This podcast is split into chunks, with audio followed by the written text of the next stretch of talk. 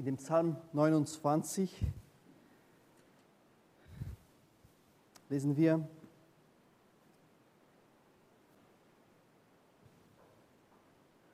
Ehrt den Herrn, ihr Engel. Lobt die Herrlichkeit des Herrn und seine Macht. Ehrt den herrlichen Namen des Herrn, betet dem Herrn an in seinem heiligen Glanz. Die Stimme des Herrn erschallt über dem Meer. Der Gott der Herrlichkeit lässt den Donau grollen. Er ist der Herr über die Weiten des Meeres. Die Stimme des Herrn ist gewaltig. Die Stimme des Herrn ist voll Majestät. Die Stimme des Herrn spaltet die Zeder. Der Herr zersplittert die Zedern des Libanon. Er lässt die Berge des Libanon hüpfen wie ein Kalb und den Berg Hermon springen wie einen jungen Stier. Die Stimme des Herrn sprüht grelle Feuerflammen. Die Stimme des Herrn erschüttert die Wüste. Der Herr erschüttert die Einöde von Kadesh. Die Stimme des Herrn lässt Eichen tanzen und entblättert die Wälder. Ehre dem Herrn, rufe allen in seinen Tempel.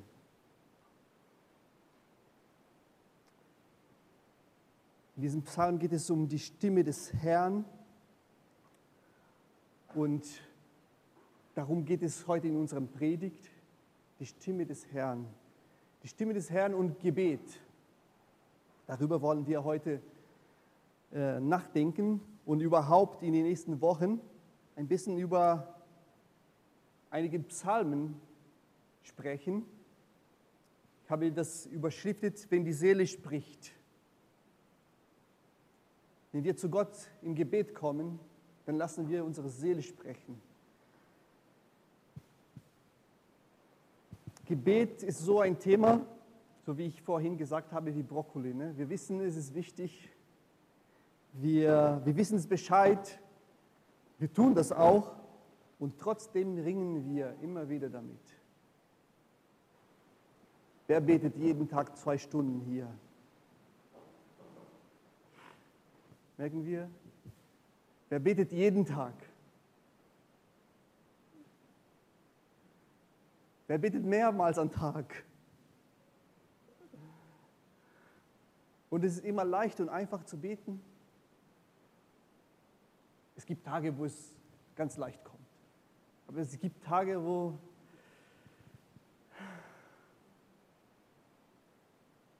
Warum ist es so schwierig, sich Zeit zu nehmen und richtig zu beten?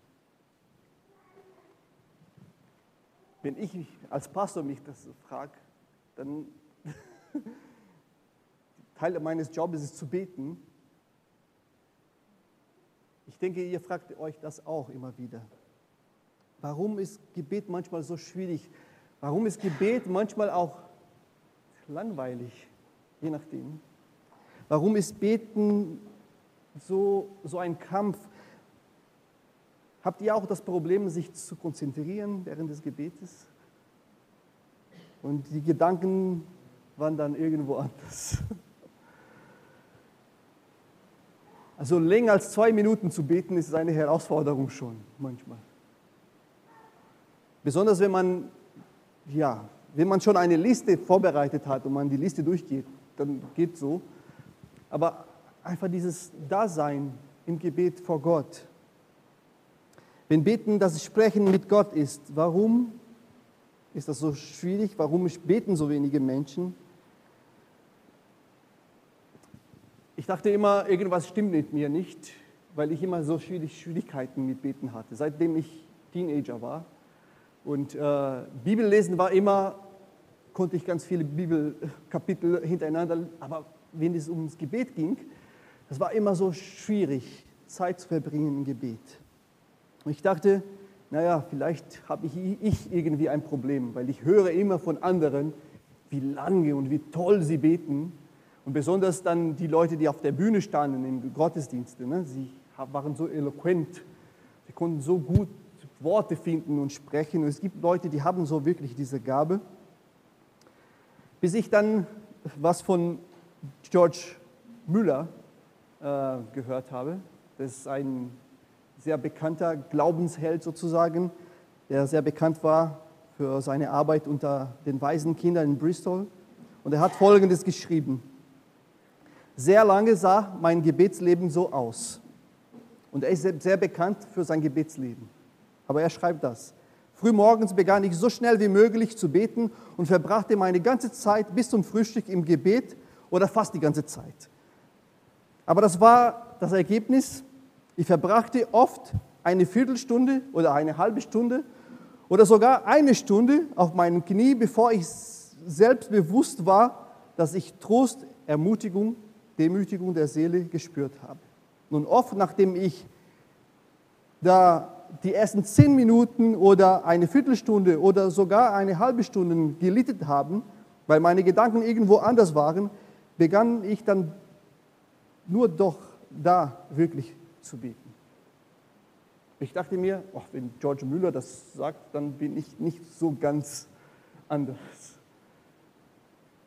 John Piper, ein sehr bekannter Pastor der heutigen Zeit, schreibt auch, wenn ich versuche, für Menschen oder andere Dinge zu beten, ohne dass die Schrift von mir, dann passiert mehrere negative Dinge. Einer ist, dass, dazu, dass, dass ich dazu tendiere, sehr repetitiv zu sein. Ich bete immer nur die gleichen Dinge. Eine andere negative Sache ist, dass mein Geist dazu neigt zu wandern. Das, was ich eben gesagt habe. Habe ich das gelesen, habe ich gesagt, okay, das ist nicht nur ein Problem von mir, vielleicht von allen Menschen. Und das ist tut gut zu wissen, dass Gebet, wir wissen, das ist wirklich gut. Das tut unserer Seele gut. Es schmeckt nicht immer so, wie wir uns wünschen. Es ist gewöhnungsbedürftig. Es braucht Übung. Und ähm, darüber wollen wir ein bisschen sprechen jetzt in diesem nächsten heute und in den nächsten Sonntage. Gott will mit uns im Dialog sein, im Gespräch sein, durch Gebete. Und wir dürfen vor Gott treten und das alles sagen, was uns beschäftigt, unsere, was in unserer Seele ist. Und dazu haben wir das Buch der Psalmen auch in der Bibel. Und die Psalmen, die bringen uns bei, wie wir zu Gott kommen können und zu Gott beten können. Es dient so wie eine Art Tutor, ein, ein Lehrer, ein Reiseführer für uns, wenn, wir, wenn es darum geht, beten zu lernen. Damit wir lernen, auch nicht nur immer das Gleiche zu beten, sondern auch anderen Wortschatz zu finden, damit wir entdecken, was für Gefühle wir wirklich zu Gott bringen dürfen. Weil sehr oft habe ich das selbst erlebt und von anderen Menschen. Man kommt zu Gott und man ist, man ist ein bisschen gehemmt, so, darf ich das sagen? Darf ich, darf ich das zum Ausdruck bringen? Gott, ich bin jetzt wütend auf dir. Aber ich sage nicht, dass sonst habe ich Angst vor Gott. Was wird er tun? Und wenn wir zu den Psalmen kommen, dann merken wir, oh, diese Menschen waren so was von ehrlich vor Gott. Sie hatten keine Angst, keine Hemmung, Dinge auszusprechen, Gott die Faust zu zeigen oder ihm zu loben mit offenen Händen. Egal, was sie gefühlt hatten, finden wir das in den Psalmen. Ambrosius von Mailand, einer von den Kirchenvätern, der vergleicht, vergleicht die Psalmen mit so einer Metapher, ist eine Art Turnhalle für alle Seelen, eine Art Stadium der Tugend, den ihm in verschiedenen Arten von Übungen vorgelegt werden, aus denen er, der Leser, der Beter, die am besten geeignete auswählen kann, um die Seele auszubilden. Die Ausbildung der Seele. Ja, wir, wir, ich fand das, dieser Ausdruck sehr interessant, sehr schön. Wir bilden uns aus für alles Mögliche, für einen Beruf, für, für Tätigkeiten. Aber wie sieht es aus mit unserer Seele? Gibt es eine Ausbildung? Es gibt Bibelschulen, ja. Es gibt heutzutage auch Lebensschule, wird das so genannt, so Jüngerschaftsschule. Das ist schon was ähnlich, aber wenn wir zu Gott kommen im Gebet und wenn wir die Psalmen lesen, können wir auch so unsere Seele ausbilden lassen in diese Beziehung zu Gott.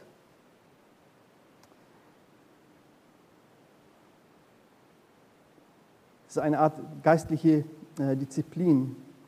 Johannes Calvin schreibt das so, ich pflege das Buch der Psalmen als eine Zergliederung aller Teile der Seelen zu nennen. Eine Anatomie aller Teile der Menschenseele. Denn ein jeder findet hier ein Spiegelbild aller inneren Regungen, die ihn bewegen. Für wahr, hier schildert der Heilige Geist uns lebendige die Schmerzen, die Traurigkeiten, die Befürchtungen, die Zweifel, die Hoffnungen, die Sorgen, die Ängste, die Verwirrungen, kurz alle Regungen, durch die das menschliche Gemüt hin und her gezerrt wird. Die Psalmen, die bringen uns bei, wie wir zu Gott beten können. Und das ist gut, dass wir mitten in der Bibel so eine Sammlung von ganz vielen Gebeten haben, die das alles zum Ausdruck bringen, was ein Mensch ausmacht. Zu dem Begriff Seele, kurz eine Sache, das Allgemeinverständnis für Seele bei, den, bei vielen Christen folgt eher das Verständnis von der griechischen Philosophie. Da wird Seele als ein Teil des Menschen verstanden. Also wir haben eine Seele, wird gesagt. Wir haben eine Seele und äh, die Seele ist in uns irgendwie so drin, gefangen. Und durch den Tod, dann wird die Seele befreit irgendwie. Wir denken so oft, das ist aber nicht das hebräische Denken von der Bibel her, sondern das ist das Denken aus der griechischen Philosophie. Das hebräische Denken versteht das Wort Seele, wissen eher ganzheitlich. Es ist kein Vergleich zum Geist, sondern so wie schon am Anfang der Bibel gesagt wird, Gott bildete den Mensch aus dem Staub der Erde und hauchte in seinen Nasen den Atmen des Lebens, den Geist. Und so wurde der Mensch eine lebende, lebende Seele. Also Seele ist nicht einfach zu verwechseln mit Geist. Seele ist nicht einfach was, irgendwas, was wir haben, sondern wir sind Seele mit allem, was wir haben, tun. Körper, Geist, lebendige Seele. Das ist das Verständnis. Und deshalb, wenn ich wenn wir lesen, wenn die Seele spricht, ich spreche nicht nur von irgendwie einer Art geistliche Intention des Herzens, sondern es geht um unserem ganzen Sein. Wir haben keine Seele, wir sind eine Seele. Und wenn wir zu Gott kommen, kommen wir nicht nur mit dem Geist, sondern wir kommen ganzheitlich. Denn die Schmerzen, die Gefühle, die wir haben, fühlen wir, weil wir in diesem Fleisch sind. Und das macht der Mensch aus. Wenn der Psalmist schreibt in dem Psalm 42, wie der Hirsch schreit nach frischem Wasser, so schreit meine Seele Gott zu dir, dann meint er nicht nur seinen Geist, sondern so schreit mein ganzen Sein zu dir. Meine Seele, mein ganzen Sein dürstet nach Gott, nach Gott, nach dem lebendigen Gott.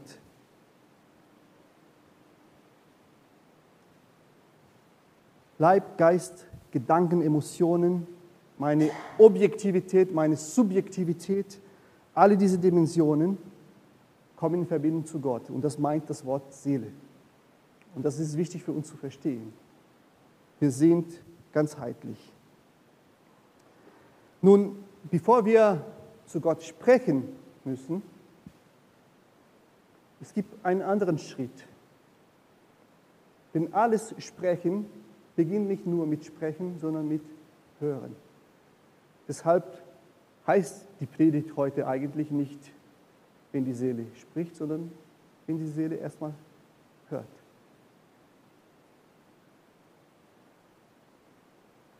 Eugene Peterson, der, er beschreibt das sehr gut, dass wir sprechen so früh in unserem Leben erlernt haben, wir erinnern uns nicht, wie wir sprechen gelernt haben. Wie haben wir gelernt zu sprechen? Indem wir ganz viel gehört haben. Wir sind Empfänger von Sprachen. Sprechen lernen kann nur der, mit dem gesprochen wird.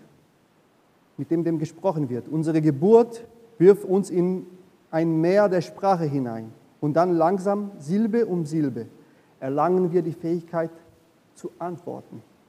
Mama, Papa, meine Tochter kann schon Nee sagen. Ganz wichtig. Äh, trinken, ja, nein. Kein einziges dieser Worte war in ein erstes Wort. Alles Reden ist antwortendes Reden.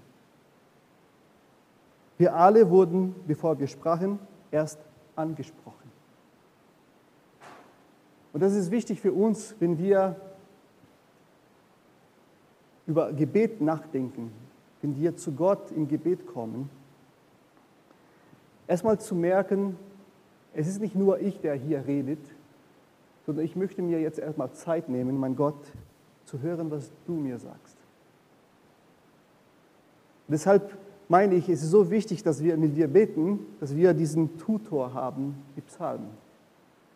Weil es ist sehr interessant, wie die Psalmen auch äh, aufgebaut sind.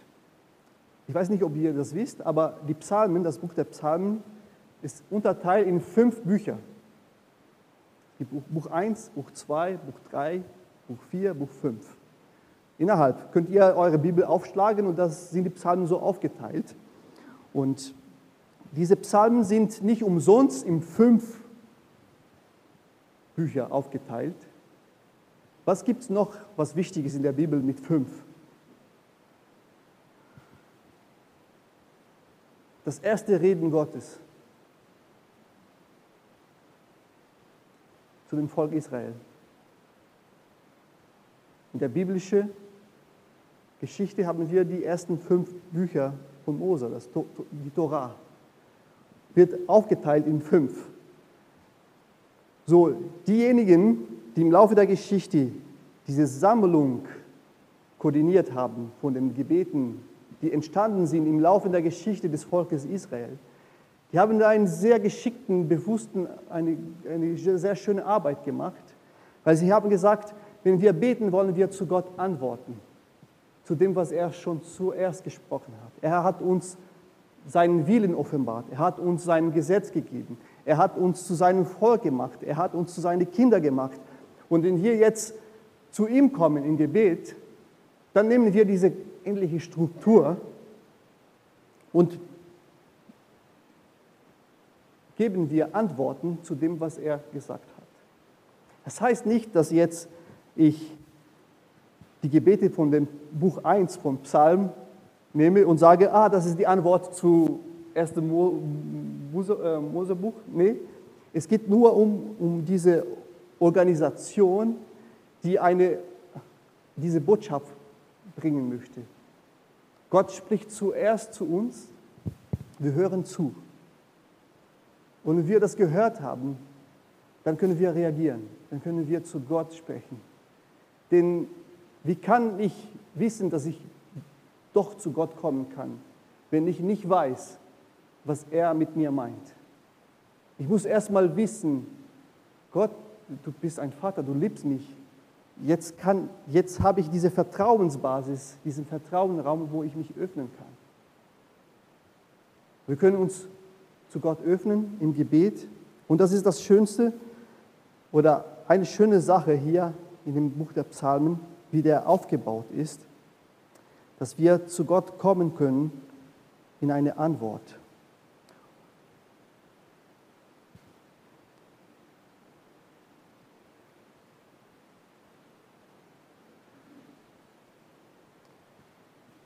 Wenn wir darauf achten, dass wir erst die Stimme Gottes hören.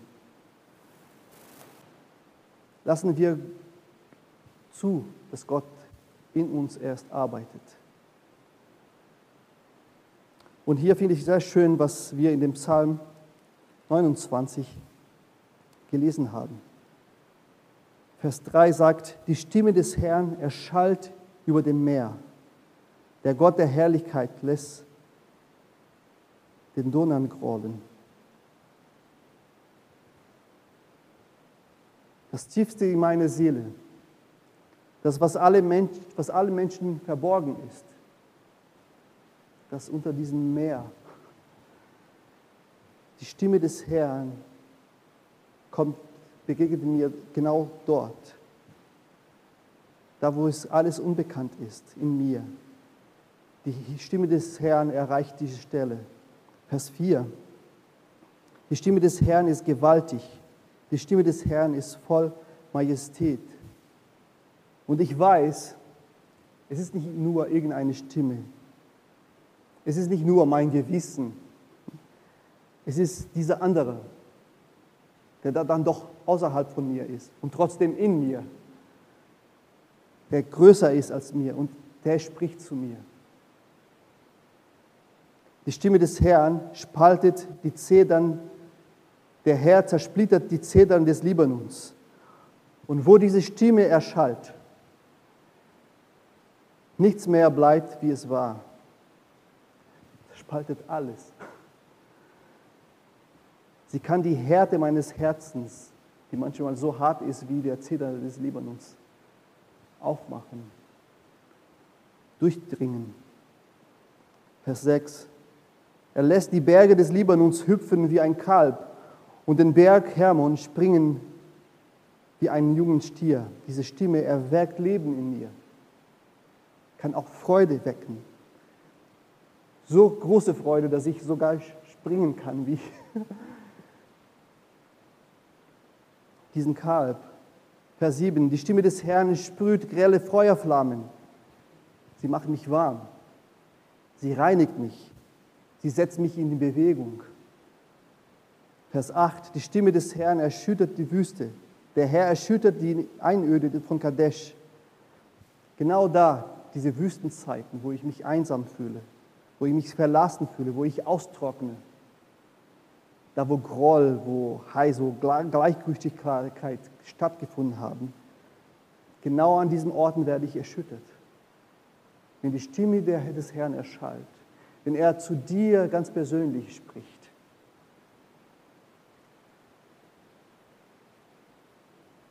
Die Stimme des Herrn lässt Eichen tanzen und entblättert die Wälder. Ehre dem Herrn, rufen alle in seinen Tempel. Gott ist derjenige, der zu uns spricht.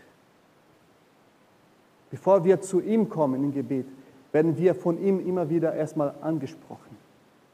Und das bewegt was in uns. Er arbeitet in uns.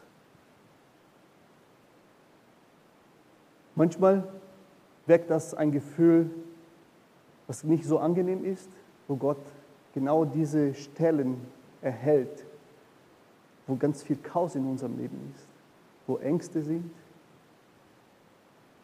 Aber gleichzeitig kommt er mit seiner Wärme und nimmt uns in seinen Arm. Und wir hören seine sanfte Stimme, du bist mein Kind ich liebe dich.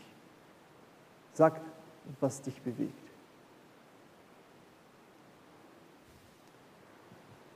Beten es ist so wie eine Kunst. Es kommt nicht einfach so, wir können das erlernen, deshalb gibt es das Buch der Psalmen. Und ganz wichtig ist, dass wir lernen, mit der Schrift zu, zu beten mit der Hilfe von Psalmen zum Beispiel, und erstmal hören, was Gott zu uns sagt. Ich möchte uns ermutigen, ein Experiment jetzt in den nächsten Tagen und Wochen zu machen. Nehmt euch Zeit, wenn es euch möglich ist. Egal wann, morgens, mittags, abends. Lies einen Psalm. Nehmt den einfachsten Psalm, dein Lieblingspsalm. 23, der Herr ist mein Hirte. Lies jeden Satz und formuliere deine Gedanken über diesen Satz. Der Herr ist mein Hirte. Dann denkst du darüber nach, Gott, du bist mein Hirte, du leitest mein Leben. Und dann kommst du in Gespräch mit Gott, geleitet durch sein Wort. Und so lernen wir zu Gott zu antworten, auf das, was er zu uns sagt. Du weidest mich auf frischen, äh, auf eine, du bringst mir zu einem frischen Aue, du bringst mir zum frischen Wasser. Gott, äh, sehr oft erlebe ich, dass du meinen Durst stillst. Da kannst du dann die, die, die, die Momente benennen zu Gott und so lernen, eine andere Art zu beten. Ich möchte uns ermutigen, das zu tun in den nächsten Wochen. Es ist eine Herausforderung. Es ist ein bisschen mühsam am Anfang, aber es ist sehr wertvoll. Und wirklich die Zeit zu nehmen, zuzuhören, was Gott sagt. Ich finde interessant, was Mutter Teresa mal gesagt hat. Jemand hat ihr gefragt, sie gefra hat sie gefragt, ähm, wenn du betest, was sagst du zu Gott? Und sie sagte, ich sage nichts, ich höre nur zu. Echt? Und was sagt Gott zu dir? Dann hat die Person nochmal gefragt, nichts, er hört nur zu.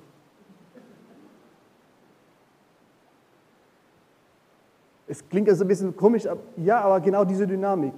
Gott ist da für uns. Er spricht zu uns, wir sprechen zu ihm.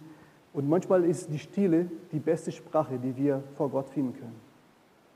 Einfach da zu sein mit ihm. Ich wünsche uns diese Erfahrungen. Es wird uns nicht jeden Tag gelingen, so groß geistliche Erfahrungen, aber lass uns versuchen, lass uns lernen, in diese Welt hineinzutauchen. Mit dem Psalmen lernen wir, was es heißt, Mensch zu sein.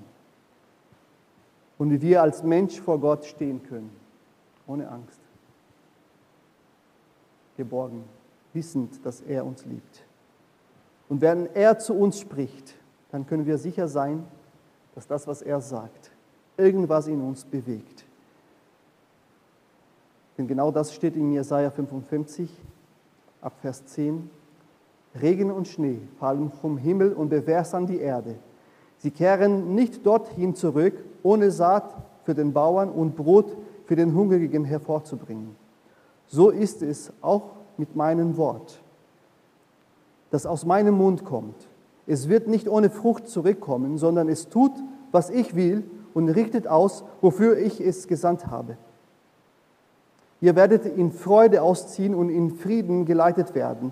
Die Berge und Hügel werden jubeln vor euch singend und alle Bäume auf dem Feld werden in die Hände klatschen. Wo einst Dornen waren, werden Zypressen wachsen. Wo Nesseln wucherten, werden Myrten sprießen. Das geschieht zur Ehre des Herrn und zu meinem ewigen Zeichen, das nie mehr vernichtet wird. Auf diese poetische Art und Weise bringt ihr sei uns bei, wenn Gott zu dir, zu mir spricht das bleibt nicht ohne Wirkung. Und wenn wir zulassen, dass wir zuhören, natürlich hören wir das nicht akustisch, wir hören das mit dem Herzen und wir wissen, wann wir nur zu uns selbst sprechen oder wenn der andere zu uns spricht. Und wenn der andere zu uns spricht, das bringt Leben. Das erschüttert uns manchmal, aber es bringt Leben. Möge Gott uns diese Erfahrungen schenken. Lass uns noch beten. Danke, Vater, dass du zu uns sprichst. Danke, dass wir dein Wort haben. Dadurch lernen wir, wer du bist. Danke, dass wir durch deinen Sohn wissen können, dass wir einfach frei und offen und ehrlich zu dir kommen können. Ich bitte dich für jeden, der auch mit diesem Thema, mit Gebet ringt, der sich auch mehr wünscht, deine Gegenwart zu erfahren, wenn man betet. Hilf uns, diese Erfahrungen zu haben, zu wissen, dass du da bist und mit Freude äh, ja, wissen und erkennen, dass du unser großer Gott bist. Amen. Amen.